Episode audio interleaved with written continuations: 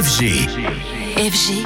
DJ Radio. Bonjour Anthony, ce matin avec toi on parle d'une collaboration donc plutôt surprenante et là tu nous en dis plus. En effet, deux artistes dont on ne pensait pas un jour qu'ils seraient réunis sur une vraie collab et pourtant ils l'ont fait, Céron et Marc Lavoine et ils sont même venus tous les deux dans les studios de la Hour d'Antoine Baduel, l'occasion d'abord d'apprendre comment tout cela est né. Écoutez Marc Lavoine à ce sujet. Et un jour j'étais devant la technoparade et je voyais les, les bus passer, je me marrais bien avec les gens et puis j'ai eu une idée, je me suis dit il faut que je finisse mon spectacle avec le même tempo parce que tous les bus qui passent ont le même tempo. Et je me suis dit c'est pas mal pour finir un spectacle et j'ai pensé à Céron, j'ai essayé sur son sur son morceau Give Me Love, de mélanger Je me sens si seul et Give Me Love et ça marchait. Et donc je l'ai fait sur scène pendant euh, un an. Et c'est ainsi que Marc Lavoine a fini euh, de nombreux concerts avec du Céron mélangé à un de ses titres, puis ils se sont rencontrés pour de vrai. Marc Lavoine a invité sur scène le producteur légendaire et de là tout démarre pour une vraie collab entre les deux et ce fut la naissance de Lovebox.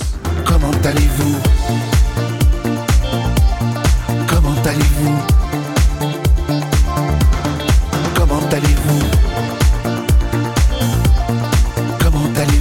on reconnaît bien là le type de production de Céron et un mash-up de deux chansons de Marc Lavoine. C'est très tendance aujourd'hui. Si on voit Elton avec euh, Dua Lipa, c'est trois titres qu'ils ont pris, enfin bref. Et, euh, et ça, et je me suis pas posé les questions. Je suis allé taper au niveau mélodique et rythmique qui, pouvait fonctionner avec ce que j'ai fait. C'est pour ça que j'ai tapé dans Et toi mon amour et, euh, et euh, comment allez-vous? Ça, ça, ça, ça roule bien. C'est tellement en en même temps très serein, très cool.